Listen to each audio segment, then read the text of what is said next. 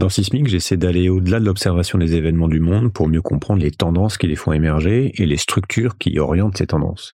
Les événements géopolitiques actuels, et notamment les conflits en Ukraine et en Israël, nous rappellent combien, lorsque sur un territoire les conditions de la sécurité s'effondrent, lorsqu'il n'est plus possible de vivre en paix, tout le reste n'a plus grande importance. C'est pour ça que je m'intéresse à ces sujets aussi variés que l'économie, l'écologie, la philosophie, la technologie et le jeu des nations, parce qu'on ne peut pas bien percevoir les grandes lignes de faille de notre époque et en anticiper les mouvements si on ne croise pas les sujets et les points de vue. Ça fait longtemps que je n'avais pas parlé de géopolitique et je m'y remets en choisissant de donner la parole au général Dominique Trinquant, qui a entre autres été chef de la mission militaire française auprès de l'ONU et qui propose une vision large des enjeux actuels. Dans cet épisode, nous parlons du rôle de la guerre et des militaires, du basculement de l'échiquier mondial ces 20 dernières années, de nouveaux rapports de force entre puissances, de la place de l'Europe et de la France dans cette nouvelle donne, de la Russie, de la Chine, des États-Unis, de l'Afrique, et de sa vision de la situation en Israël. C'est une conversation d'un peu plus d'une heure trente que j'ai séparée en deux épisodes pour en faciliter l'écoute. Voici la première partie. Comme toujours, si Sismic vous plaît, pensez à me soutenir via un don. Et si vous ne pouvez pas, partagez l'épisode, parlez-en autour de vous et laissez un commentaire sur Apple Podcast et les réseaux. Merci et bonne écoute. Je ne sais pas si vous êtes au courant, mais le monde, il vous attend pas. Le monde, il bouge. Et il bouge vite. Bienvenue sur Sismic. Rien de tout ça n'est réel. Qu'est-ce que le réel? Quelle est ta définition du réel? Chaque génération, sans doute, se croit vouée à refaire le monde. Notre savoir nous a fait devenir cyniques. Nous sommes inhumains à force d'intelligence. L'humanité est menacée dans ses fondamentaux. Tu dois trouver dans tes rêves l'avenir pour lequel tu as envie de te battre. Bonjour, euh, mon général Dominique Trinquant. Bonjour. Merci beaucoup de m'accorder euh, ce temps. On va parler euh, de votre grille de lecture du monde, on va parler de géopolitique et puis on va parler d'un livre que vous venez de sortir, Ce qui nous attend, l'effet papillon des conflits mondiaux. Euh, est-ce que vous pouvez vous présenter brièvement et me parler en quelques mots de votre grille de lecture du monde, ces, lunettes que vous portez pour, pour regarder le monde de manière générale?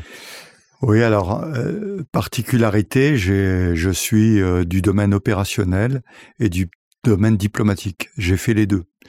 Euh, j'ai appris l'anglais très tôt, donc j'ai été formé dans des écoles françaises et des écoles anglaises.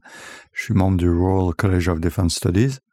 Et donc cette alternance entre opération et diplomatie m'a conduit à regarder le monde par des lunettes militaires, bien sûr, j'ai commandé un bataillon au Liban. J'étais en Yougoslavie pendant presque 18 mois au moment des crises entre 2000, euh, pardon, 1993 et 1995. Mais aussi, j'étais à New York euh, au moment de la crise irakienne. J'étais présent au Conseil de sécurité lors du fameux discours de Dominique de Villepin.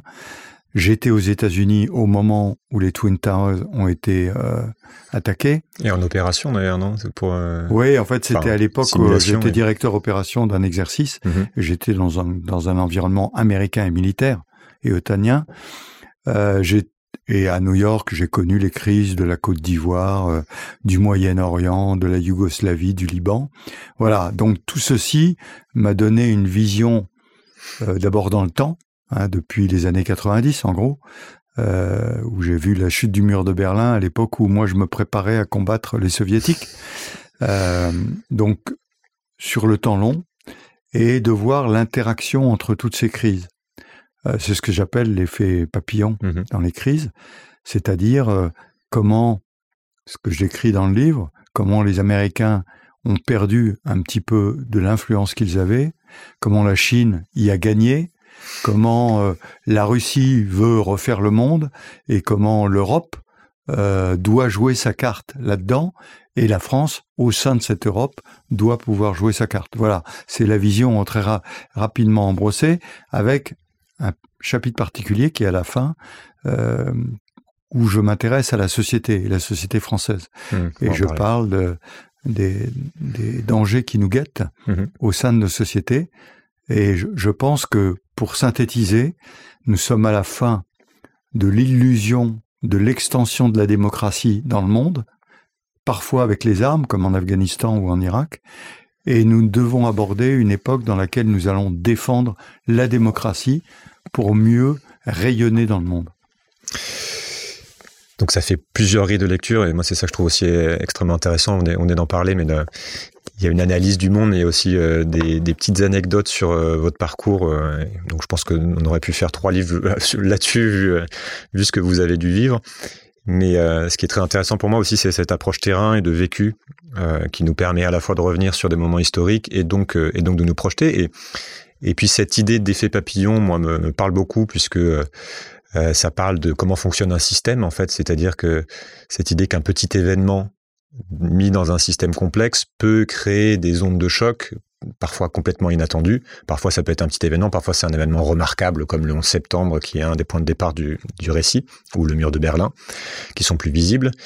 Mais voilà, on ne sait pas ce que ça va créer. Et le fait est que depuis 20 euh, ans, vous dites que, euh, notamment depuis, euh, depuis 2001, on est rentré dans un nouveau monde avec tout un tas de choses qui se sont passées, qui se mettent en place et qui arrivent à l'actualité chaude d'aujourd'hui. Donc on va parler un petit peu de, tout ça.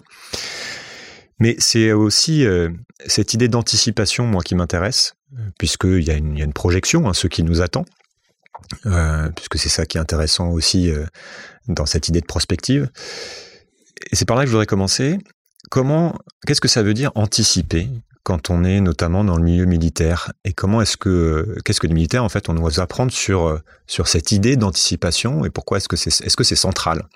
Alors c'est tout à fait central et je commence d'ailleurs le livre par une citation du général von Molk qui disait que aucun plan ne résiste au premier coup de canon.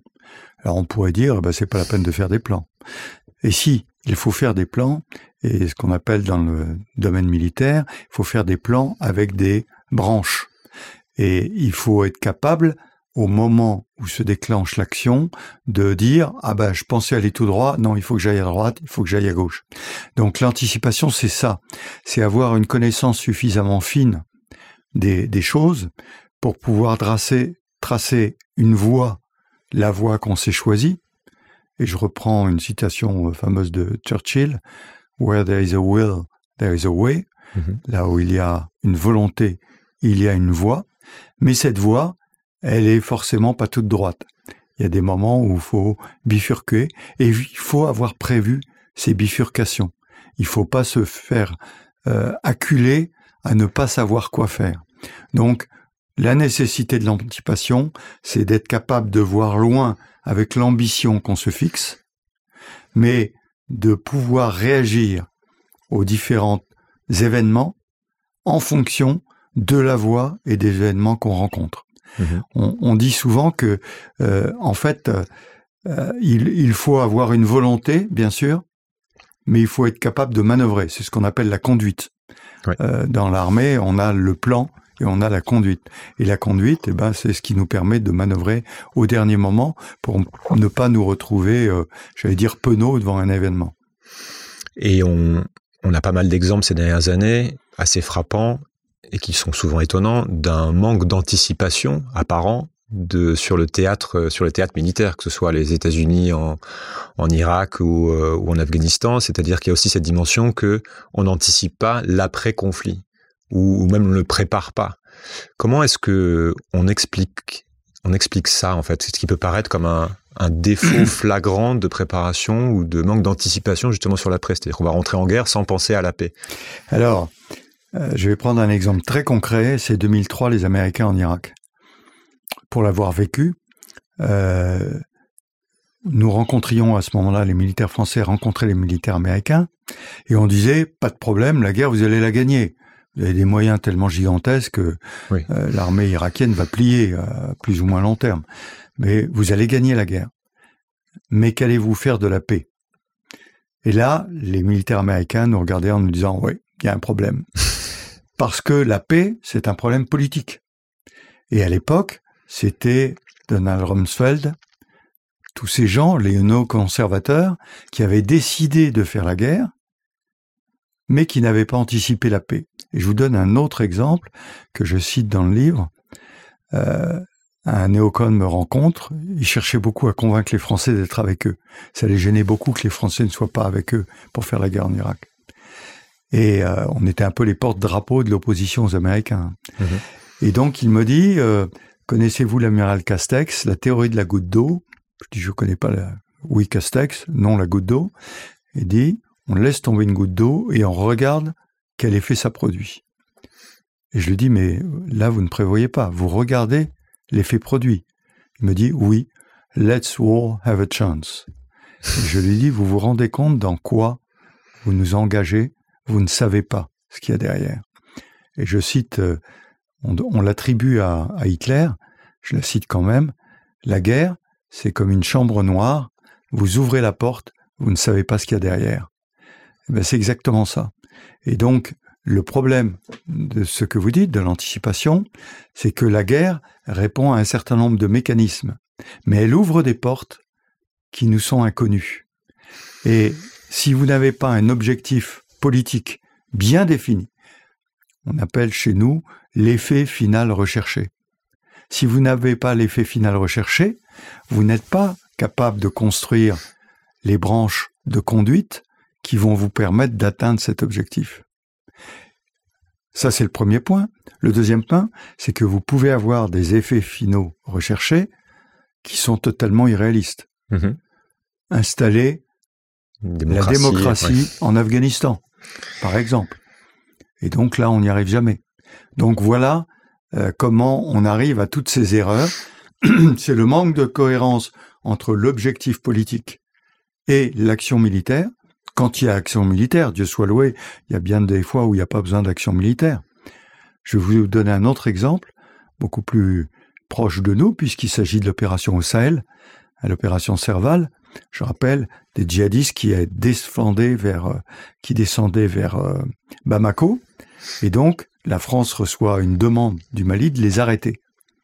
Et moi, le chef des opérations de l'époque m'a expliqué, m'a dit OK, on était d'accord pour les arrêter, mais pour les détruire, il fallait qu'on aille loin derrière pour les casser, les empêcher de s'abriter dans l'adras des Ziphoras et les casser.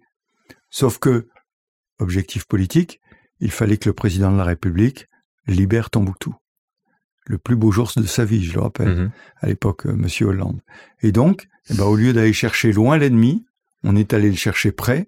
Résultat, il a pu se replier et ça a empêché l'opération d'atteindre un objectif rapidement de destruction des mouvements djihadistes qui étaient là-bas. Donc on voit qu'il y a aussi des, conflits, parfois des conflits d'intérêts entre les objectifs militaires et les objectifs politiques. Ça peut être aussi des objectifs politiques internes, parfois, des sujets de, d'élection ou, ou autre, en tout cas souvent lié au pouvoir. Ce qui m'amène une question euh, plus on va, commencer, on va rester sur du large pour l'instant, mais que on observe quand même que la guerre donc est centrale dans l'histoire. D'ailleurs, c'est, ce qui occupe beaucoup les livres d'histoire. On se centre beaucoup là-dessus parce que ce sont des événements euh, très très visibles qui impliquent beaucoup de gens et puis souvent ce sont des émergences qui euh, qui chamboulent tout entre guillemets dans un temps très très court.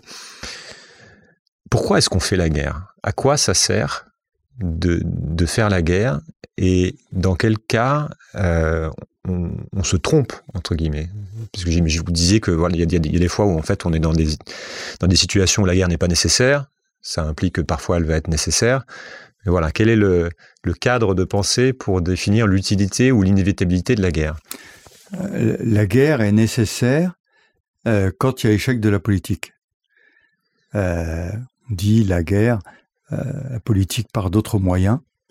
Je vous donne un exemple très d'actualité. Euh, on ne parlait plus de la Palestine.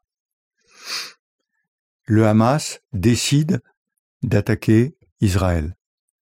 Alors, oublions la méthode qui a été oubliée, qui est absolument scandaleuse, dramatique et sur laquelle je ne reviendrai pas, mouvement terroriste, mais retenons simplement une action de force l'action de force est engagée, et maintenant tout le monde reparle de la Palestine. Ça veut dire qu'il y avait un échec de la politique locale, moyenne orientale, pour traiter du problème de la Palestine.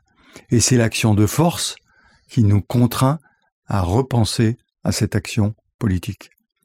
Donc c'est un exemple. Et encore une fois, l'action de force utilisée par le Hamas est absolument innommable. Hein, on, va, y revenir parce que c'est aussi un exemple de planification pour revenir sur ce sujet-là qui va être intéressant. Mais, mais c'est typiquement le fait qu'il y a un échec de la politique, donc on en revient à l'action de force, et du coup ça ramène à une action politique.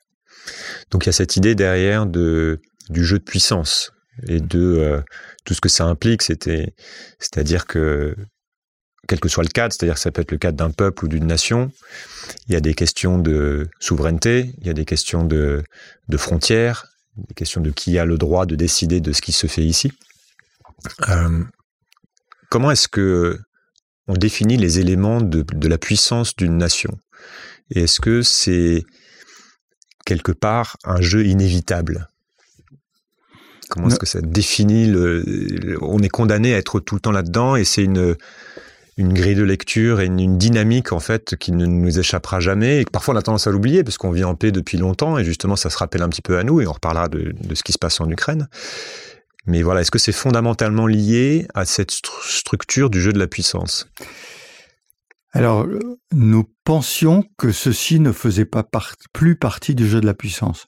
Après les années 90, la chute du mur de Berlin, euh, dividende de la paix tout le monde parlait des dividendes de la paix. Et mmh, donc, la fin de l'histoire. Ouais, et donc, les, les, instruments de puissance disparaissaient. Et puis, euh, M. Poutine nous a rappelé à la dure réalité. Et au passage, effet papillon, ça va avoir des implications importantes parce que ça veut dire qu'aujourd'hui, on se dit, on croyait plus que la guerre était possible, si elle est possible. Alors, il faut se méfier de notre point de vue occidental. Mmh nous, on regarde la guerre en Ukraine, on regardait pas vraiment ce qui se passait au Soudan, ce qui s'est passé en, Éthiopie, ce qui s'est passé euh, dans différents pays, hein, euh, singulièrement en Afrique d'ailleurs. Euh, pour nous, il y avait plus de guerre. Mhm. En fait, si, il y a toujours eu des guerres. Mais on ne pense, on pensait nous qu'on ne pouvait plus régler les grands problèmes par la guerre. Ça ne pouvait se régler que par la négociation. Et d'une certaine façon, pour revenir à l'opération en Ukraine, en 2014, la grande réussite de la Russie à l'époque, c'est d'avoir fait, d'avoir gagné la guerre sans livrer bataille. Mhm. C'est Par un coup de feu tiré. Euh, c'est Sun Tse, c'est le, grand stratège chinois qui dit que la plus belle victoire, c'est lorsqu'on a fait la guerre sans livrer bataille. Et, et là, c'était le cas, c'était la saisie de la Crimée sans un seul coup de feu. Et en, le 24 février, en fait, le président Poutine pensait que globalement, ça se passerait à peu près de la même façon. Il y aurait des coups de feu. Enfin bref, on prend l'aéroport à côté de Kiev et on débarque à Kiev. Zelensky s'en va. Au passage, les Américains pensaient que Zelensky partirait. Il lui mhm. avait proposé. Et lui a refusé le taxi pour demander des munitions. Donc, il y avait cette euh, mentalité. Et puis, Poutine s'est planté. Il a fait une mauvaise appréciation de situation. D'abord sur le fait que euh, Zelensky résisterait, deuxièmement sur le fait que l'Ukraine résisterait, et donc il est contraint de faire la guerre. Et là, on découvre la guerre. Et au passage, avec des moyens colossaux et limités. pourquoi colossaux et limités? Parce que c'est 60 000 obus par jour, donc c'est colossal. Mais limité parce qu'il n'arrive pas à atteindre les objectifs. Et donc, on voit là, d'une certaine façon, l'échec de la guerre. Et reviendra-t-on à une négociation? Oui, je le pense, mais à quel prix? Hmm. Quelles concessions Comment on va le faire? Aujourd'hui, il est un peu tôt pour le dire. Mais on voit bien qu'on est revenu à l'utilisation de la guerre. Ce qui peut avoir une incidence pour les Chinois, parce qu'ils voient bien que Poutine n'a pas atteint ses objectifs avec sa force armée. Est-ce que les Chinois atteindraient leur objectif avec une force armée contre Taïwan? Hmm. C'est loin d'être sûr. Donc on voit que ça a des implications sur le rôle entre la politique et euh, la guerre, et que euh, la guerre, normalement, ne fait que remplacer la politique quand elle échoue, ou bien, comme ça a été le cas là, c'est effectivement une tentative de force qui aurait dû amener une solution politique qui ne l'a pas fait et qui donc s'enlise dans une guerre. Oui, j'imagine est d'autant plus tenté d'aller là-dessus quand on s'évalue, euh, quand on évalue ses chances de gagner comme étant euh, nettement supérieures à celles de l'adversaire. Bien sûr. On fait beaucoup les Américains et, on voit aussi qu'ils se sont trompés. On pourra, on pourra, on va passer plus de temps là-dessus euh, en deuxième partie de l'interview. Ça me semble important de revenir pour mieux comprendre ce qui se joue aujourd'hui sur cette dynamique cette, cette évolution euh, en mode domino du monde qu'on a eu depuis une vingtaine d'années, puisque c'est aussi central dans le, dans le récit que vous décrivez. pour bien comprendre en fait comment on est passé, pour résumer très très simplement, très vulgairement, d'un monde unipolaire avec une seule puissance, notamment à la sortie de euh, de la guerre froide qui sont les États-Unis à un monde aujourd'hui qui est clairement multipolaire et qui devient de plus en plus et qui continue de nous étonner. On pourra aller sur les détails là-dessus. Qu'est-ce qu'il faut comprendre de ce, ce cycle d'événements ou de dynamiques qui caractérise ces 20 dernières années et qu'on n'a pas d'ailleurs tout de suite compris et qu'on continue, de, à mon avis, de, moyennement comprendre. Moi, je crois qu'il y a quatre événements majeurs. Le premier, c'est la perte de crédibilité des États-Unis. En 2001, tout le monde, euh, d'abord 90, pardon, euh, clairement la guerre était gagnée sans la, faire. Hein, moi j'étais à l'époque euh, officier d'état-major au deuxième corps d'armée face au pacte de Varsovie et je suis parti faire l'école de guerre et quand j'étais à l'école de guerre, tout s'est écroulé. Bon, donc ça a été et là on a cru que les États-Unis étaient devenus les plus forts. Première attaque 2001, donc tout le monde est derrière les États-Unis. Tout le monde revoit l'horreur de ces tours qui tombent et de ces milliers de personnes qui sont tuées. Et puis les États-Unis réagissent en utilisant la puissance. Et donc c'est l'attaque contre l'Irak 2003. D'ailleurs, M. Biden, il y a quelques jours, à Tel Aviv, a dit aux Israéliens, ne commettez pas les mêmes erreurs que nous avons commis après 2001. Donc il est bien conscient des erreurs que les Américains ont commis. Et donc, cette guerre, au-delà du fait que ça a semé une perturbation incroyable au Moyen-Orient, a fait perdre la crédibilité des États-Unis parce qu'ils ont menti pour faire cette guerre. Et par ricochet de l'Occident Alors, à l'époque, la France était le porte-drapeau de tous ces pays-là. Mhm. Donc, euh, il n'y avait pas ce sujet-là. Mais les Américains on les croyait plus en clair. Et arrêter de nous donner des leçons, etc. etc. Ça, c'est le premier mouvement.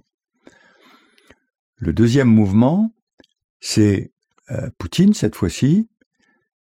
La Russie, entre 90 et 2000, a été dans un marasme épouvantable. Poutine vient au pouvoir à peu près en 2000. Là, il se rend compte de la situation. Au début, il dialogue un peu. Très vite, il s'aperçoit qu'il n'y a pas de place pour eux. Et donc, il revient à la puissance russe.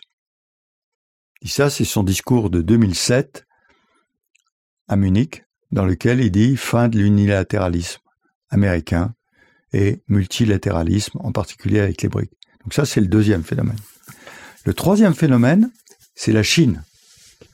La Chine a connu depuis 1949 plein de révolutions. Hein. Euh, le grand bond en avant, les sans-fleurs, la révolution culturelle, tout ça, c'était des phénomènes qui en fait la, la bloqué dans le développement. Elle rejoint l'OMC, l'Organisation mondiale du commerce, à peu près en 2000. Mao disparaît. Et là, elle se met à produire. Elle devient l'usine du monde. Et devenant l'usine du monde, eh bien naturellement, elle prend une place de plus importante. C'est le troisième phénomène. Donc l'accession à la puissance de la Chine, on pourra y revenir après. Oui. Et le quatrième phénomène, je parlerai de l'Europe plus tard, c'est ce qu'on voit aujourd'hui en Afrique.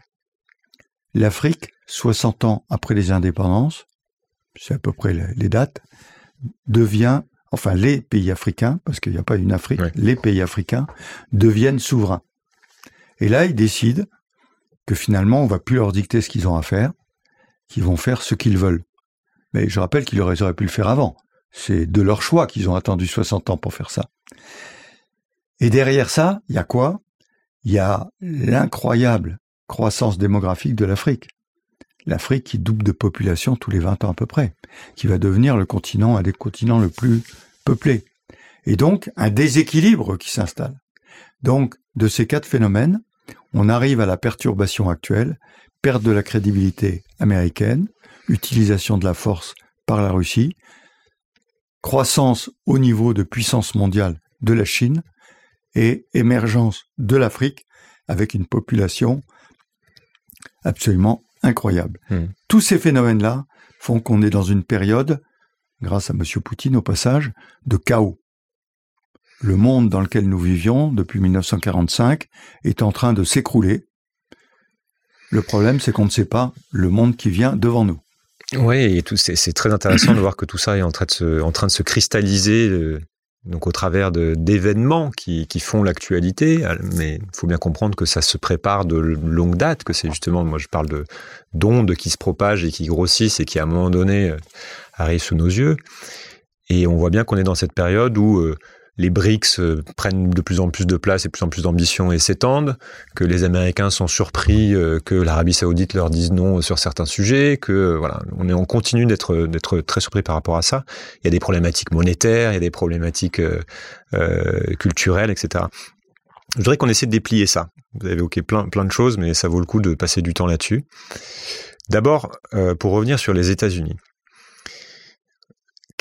quelle a été la, stratégie américaine depuis 20 ans et qu'est-ce qu'on peut décrire de ce qu'on va appeler maintenant a posteriori des errements qui euh, font que c'est une puissance qui est en train de s'affaiblir, même si ça reste euh, de loin la première armée du monde.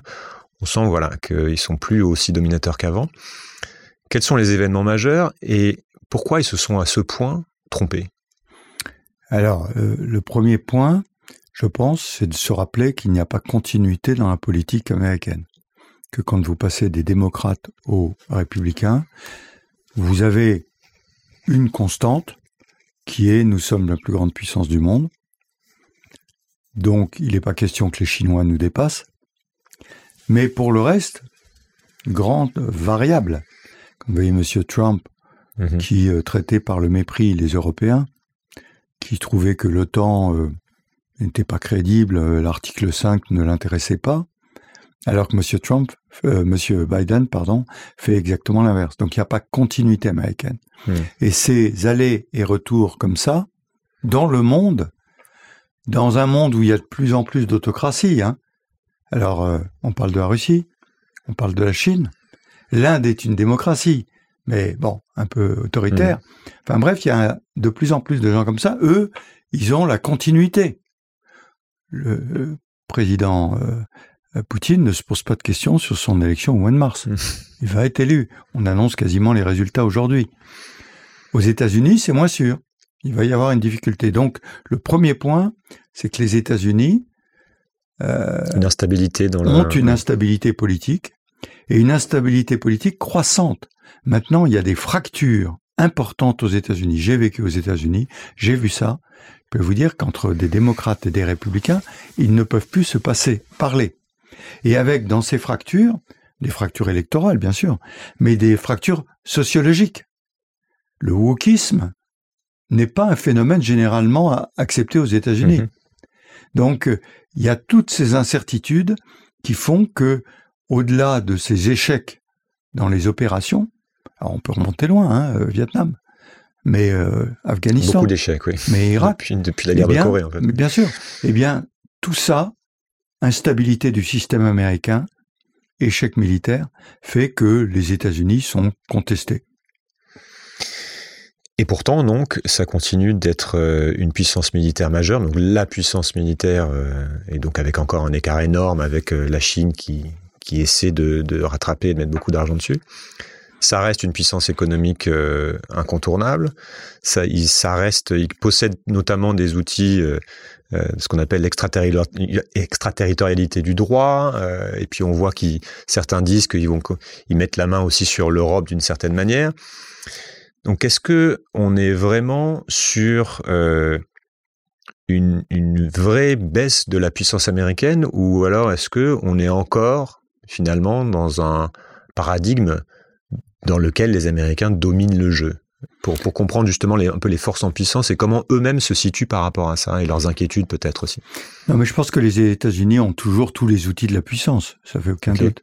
Le problème, c'est leur capacité d'attirance qui a beaucoup diminué. Et donc, euh, si vous voulez, quand vous voulez euh, que le monde résonne comme vous, vous avez deux options. Vous faites en sorte qu'ils aient envie de vous, et donc qu'ils fassent comme vous, ou bien vous les contraignez. La contrainte, on s'aperçoit que ça marche plus. Ça ne marche plus. Au bout d'un moment, euh, vous pouvez intervenir ponctuellement. Euh, là, au large de Gaza, il y a deux porte-avions. Bon, d'accord. Mais vous n'allez pas changer fondamentalement les, les, les cartes du jeu. En revanche, l'attirance le American Way of Life, c'est quelque chose qui peut atterrir. D'ailleurs, euh, s'il y a tant d'immigration qui arrive aux États-Unis, toujours, en particulier par le Sud, c'est à cause de ça. Donc il faut continuer. Mais dans le monde, parfois c'est devenu un repoussoir. Et donc, vous parliez tout à l'heure des BRICS, puisque c'est ça en fait. Qu'est-ce qui va diriger the rest? Vous savez, on parle du West and the rest. qui va s'occuper du rest? Les Chinois le veulent. Les Russes servent les Chinois dans cet objectif-là. Je pense pas que ce soit les Russes qui, qui récupèrent la donne, plutôt les Chinois, mais bon, ils peuvent servir.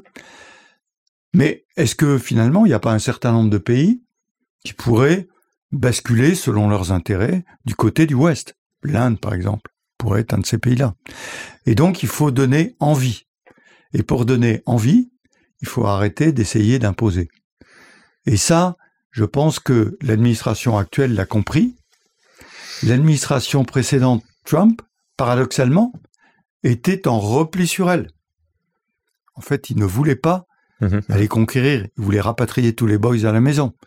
Donc je pense qu'il y a un rétrécissement américain qui s'intéresse d'abord aux intérêts américains et que, euh, j'allais dire, le rayonnement qu'ils avaient est quelque chose qui les intéresse moyennement. Mais ils ont toujours les outils de puissance, vous parliez en particulier des euh, instruments juridiques qui sont extrêmement forts. Euh, avec qui passent partout par nos systèmes informatiques, par des tas de choses. Euh, la finance, tout ça. Et après, il y a un point que vous citez qui est intéressant dans le livre, c'est que certes, et qui est un paradoxe, je crois que vous utilisez ce mot-là, pour dire que certes, la puissance américaine militaire est gigantesque, mais qu'en même temps, ils ne veulent pas faire la guerre. Ils ne veulent pas, notamment, perdre de, des boys, comme ils disent. Qu'est-ce que ça veut dire sur leur capacité à utiliser cette puissance militaire et comment ils gèrent ce paradoxe? Et une nouvelle fois, est-ce que ça enlève de leur crédibilité? Alors oui, c'est l'exemple typique de M. Obama qui trace une ligne rouge. La ligne rouge est franchie et il n'emploie pas la force armée. En Syrie. en Syrie. Donc le paradoxe, c'est que si vous voulez, le grand choc qu'a été euh, la guerre du Vietnam, vous se rappelez que c'était des soldats appelés qui combattaient. Mhm. Et donc, euh, toutes les familles ont été touchées. Et ça a été un échec en plus. Donc, le, le choc de la guerre du Vietnam n'a pas empêché la volonté d'intervenir en Irak. Alors que c'était 30 euh, ans après, 25 mhm. ans après, 25 ans après, et donc ça aurait pu. Ça n'a pas été le cas le président Obama, lui, a montré qu'il ne voulait pas de cette intervention en 2014. Et ces signes de faiblesse, à mon avis, ont été des déterminants pour l'action de M. Poutine. Mhm. Donc aujourd'hui, la question c'est que ferez-vous? Le déploiement des deux groupes aéronavals au large de Gaza montre que les Américains sont prêts à faire l'effort si nécessaire. Mais aussi c'est dû à la place particulière d'Israël aux mhm. États-Unis, avec une diaspora extrêmement importante.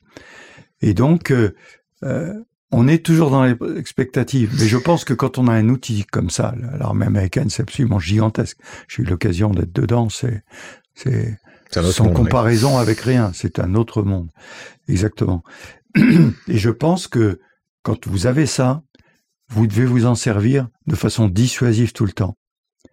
Mais la dissuasion n'est crédible que si vous avez la volonté de vous en servir. Mhm. Et donc c'est là qu'on juge les États-Unis aujourd'hui. Et le problème va évidemment se poser avec euh, Taïwan. Il y a beaucoup de questions euh, autour de ça. Je pense qu'on pourra en reparler après dans le, micro-chapitre Chine.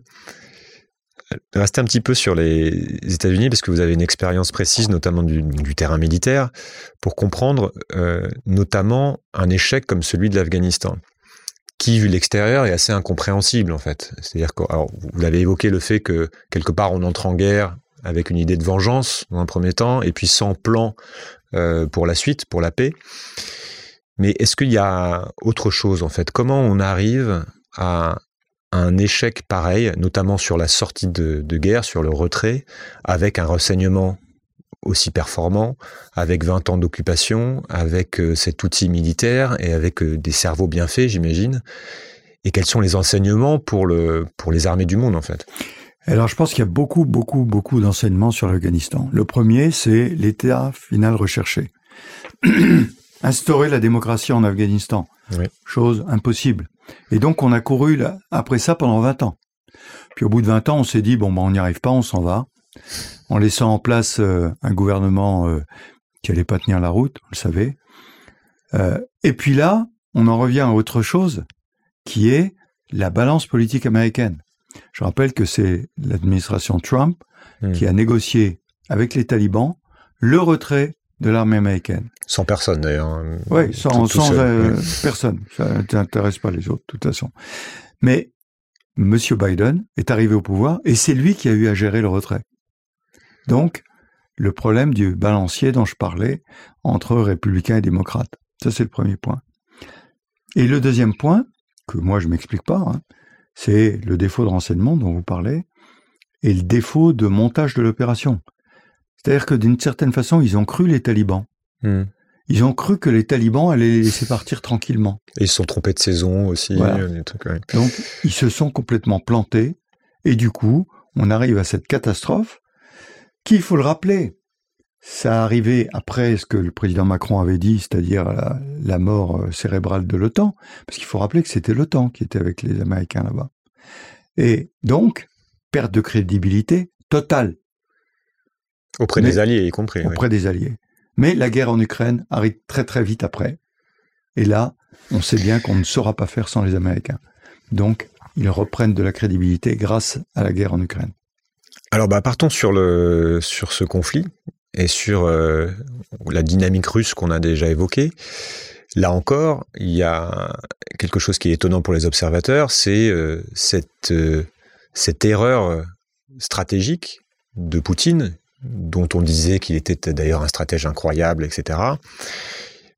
Et notamment qui se joue sur un événement que vous décrivez dans le livre, qui est le fait qu'il n'a pas pu prendre l'aéroport euh, de, voilà, de, à côté de, Kiev et qui a décidé de la capacité à être rapide sur l'opération, etc. Déjà, c'est intéressant parce qu'on voit comme euh, un élément isolé qui peut passer au travers peut être extrêmement important pour la suite des sujets, donc d'où l'effet papillon. Mais quand même, c'est cette idée qu'il n'y avait pas dans sa tête la possibilité d'un échec. Voilà. Qu'est-ce qui s'est passé? Pourquoi euh, est-ce que quelque part on l'a aussi mal anticipé, même si les Américains l'avaient vu venir d'une certaine manière. Et puis où est-ce qu'on en est? Quelle est votre analyse de, la situation actuelle et des, répercussions qu'on voit déjà? Alors effectivement, euh, l'échec est dû au fait que nous sommes face à une autocratie, face à un chef qui n'écoute que lui-même, ou que ceux qui veulent bien dire la même chose que lui. Je crois qu'il y a eu le phénomène Covid aussi, tout le monde en parle. Euh, Monsieur Poutine a été isolé pendant deux ans. Mmh, Pour avoir un rendez-vous, il fallait euh, six semaines. Donc, il rencontrait quasiment que ceux qui avaient envie de lui raconter euh, ce qu'il avait envie d'entendre. Donc, il a, il a fait une erreur euh, absolument. Donc, il avait une mauvaise estimation de, notamment de l'état de l'armée russe. Alors, mauvaise estimation du président Zelensky, qui mmh. voulait résister. Pour lui, c'est un clown. Un, qui allait partir un acteur et il allait partir tout de suite mauvaise estimation de la capacité de résistance de l'armée ukrainienne. Il faut rappeler que depuis 2014, 2014-2022, ils ont été préparés par les Américains et les Britanniques. Donc ils ont été préparés. Et ils ont fait une véritable révolution à l'intérieur de l'armée. Donc ça, c'est la mauvaise estimation du côté de l'adversaire. Et la mauvaise estimation du côté de la Russie, c'est-à-dire qu'ils pensaient que l'armée russe, euh, deuxième armée au monde, n'aurait pas euh, de mal à écraser euh, la petite Ukraine. Donc il a fait, il n'a fait que des erreurs d'appréciation. Et simplement, euh, il n'est pas capable de revenir en arrière. Il n'a pas la souplesse qui lui permet de dire, ok, je me suis pas trompé, de sortie, on passe à on passe à autre chose. Et donc, on passe à la guerre. Et là, eh bien, les manques de l'armée russe se révèlent tous les jours. Problème de logistique, problème de commandement, problème de morale, problème d'équipement. Tout s'étale au grand jour. Problème Wagner. Ouais. Le fait qu'il soit obligé de faire appel à Wagner, hmm. une milice, montre bien la faiblesse de l'armée russe. Bon, ceci étant, la Russie apprend de ses fautes, souvent, comme beaucoup de pays d'ailleurs. Et aujourd'hui, la Russie a réorganisé son système de fabrication d'armement, ce qu'on appelle la BITD, la base industrielle et technique de défense. Il l'a réorganisé et recommence à produire beaucoup. Ensuite, la Russie, c'est 145 millions d'habitants. L'Ukraine, c'est 45. Donc, euh, il y a une balance ressources humaines qui, malgré les pertes énormes qu'a subi la Russie, mais qu'a subi aussi l'Ukraine, eh bien aujourd'hui, comme elle s'est installée sur une position défensive, qui a été au passage installée par le général Sourovikin, qui a été banni parce qu'il était trop près de Wagner, mais c'est lui qui a eu cette stratégie de s'appuyer sur le Dniepr à l'ouest et d'aller jusqu'à Kharkiv au nord-est. Et donc, en position défensive, avec de l'armement qui progresse, avec des tactiques qui progressent aussi, eh bien, ils sont en meilleure position pour tenir donc c'est plus l'invasion de l'Ukraine, mhm. c'est tenir les lignes. Voilà où on en est aujourd'hui. Et l'Ukraine, de l'autre côté, a eu beaucoup de difficultés, malgré l'équipement qu'on lui a donné, malgré l'entraînement, à percer ses lignes, parce qu'elle est en état d'infériorité. Donc on risque d'être à un moment où tout ceci va stagner. Est-ce que viendra le temps d'une négociation, d'un arrêt des combats? Trop tôt pour le dire, mais en tout état de cause, une stagnation du front, un enlisement, qui peut être au bénéfice de l'armée russe, mais l'Ukraine ne peut pas céder. Et derrière, les Occidentaux ne peuvent pas céder, parce que ce serait la victoire de Poutine. Et mhm. donc, la victoire de l'usage de la force au lieu de la politique. Alors ça peut durer combien de temps cette histoire Parce que c'est dans l'armée, on vous dirait un certain temps. Voilà. Euh, non. Mais qu'est-ce qui est anticipé Impossible à savoir. Je pense que la question fondamentale que vont être amenés à... Je parle beaucoup avec des Ukrainiens. Ils vont être appelés à se poser cette question-là. Doit-on perdre encore des milliers d'hommes mhm. pour gagner un peu de terrain Ou doit-on céder ce petit bout de terrain pour permettre à l'Ukraine de prospérer et de continuer? Je voudrais juste rappeler deux chiffres. L'Ukraine Taux de natalité 1.2. Un des plus bas d'Europe. Catastrophique. On ne renouvelle pas les populations. L'avenir de l'Ukraine est en danger. Moyenne d'âge du combattant ukrainien 45 ans. En fait, ils préservent leur jeunesse. Et ils préservent leur jeunesse parce que à quoi sert de combattre comme ça si l'Ukraine n'a pas de d'avenir? Parce que sa population ne va pas perdurer. Les, les Russes, c'est beaucoup plus difficile à savoir. On dit qu'il y a un million de Russes qui sont partis, des jeunes, brillants, donc c'est l'avenir de la jeunesse russe qui est parti, mais ce sont des opposants. Donc là, on est face à un régime, c'est différent. Mhm. Poutine, que les opposants soient à l'extérieur, il préfère. Il les a pas pour euh, le gêner dans ses opérations en Russie. Deuxième point, ils utilisent beaucoup de jeunes dans les combats. Donc est-ce que ça veut dire que sur le long terme, la Russie est très perdante? C'est possible. C'est un sujet à étudier de près en tout cas.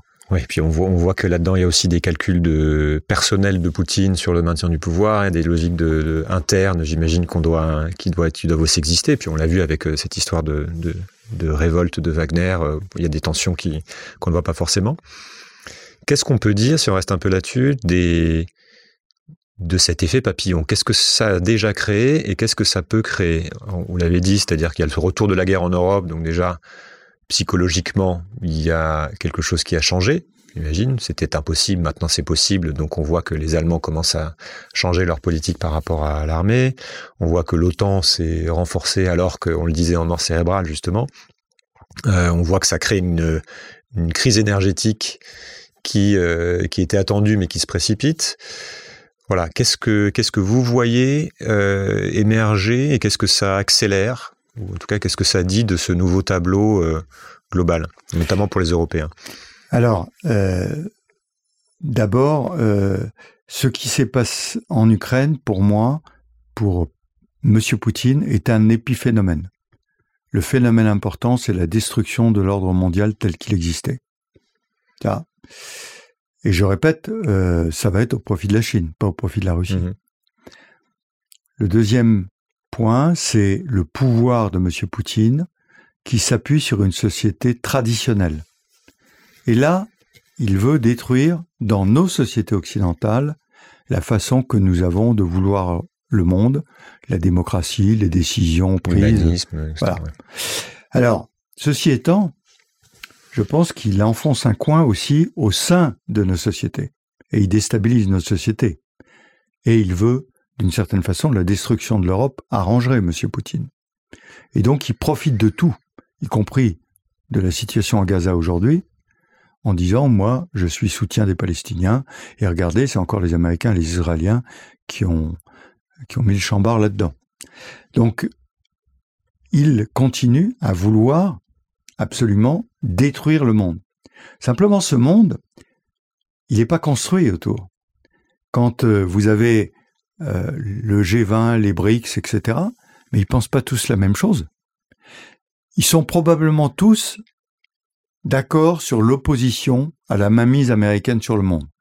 Ça, probablement. Avec des, des niveaux d'intérêt divers comme l'Inde, par exemple. Mais ils sont probablement d'accord là-dessus. Mais en revanche, ils sont pas d'accord sur le monde de demain. Hmm, quel nouvel ordre, oui. Ouais, moi j'ai été euh, l'occasion d'une réunion avec un think tank chinois qui lançait une idée intéressante sur la table. Ben, on va remplacer le G7 par un G2. Chine et États-Unis. Bon, c'est intéressant, mais nous, Européens, ça ne nous intéresse pas. Alors, pour revenir à votre question, euh, à la conclusion de votre question, les Européens, ça veut dire quoi? Ça veut dire que si les Européens veulent exister, ils doivent encore plus solidifier leurs alliances face à la Chine, mais aussi face, aux États-Unis. Et ça, c'est beaucoup plus compliqué. Parce que on est quand même, comme on dit, des like-minded, des gens qui pensent comme les Américains, globalement, sur l'Occident. Sauf que les États-Unis, pensent d'abord à eux. Et il faudrait que les Européens y pensent. Donc, mettons de côté deux minutes la défense européenne, qui est un sujet, mais tout simplement l'industrie européenne.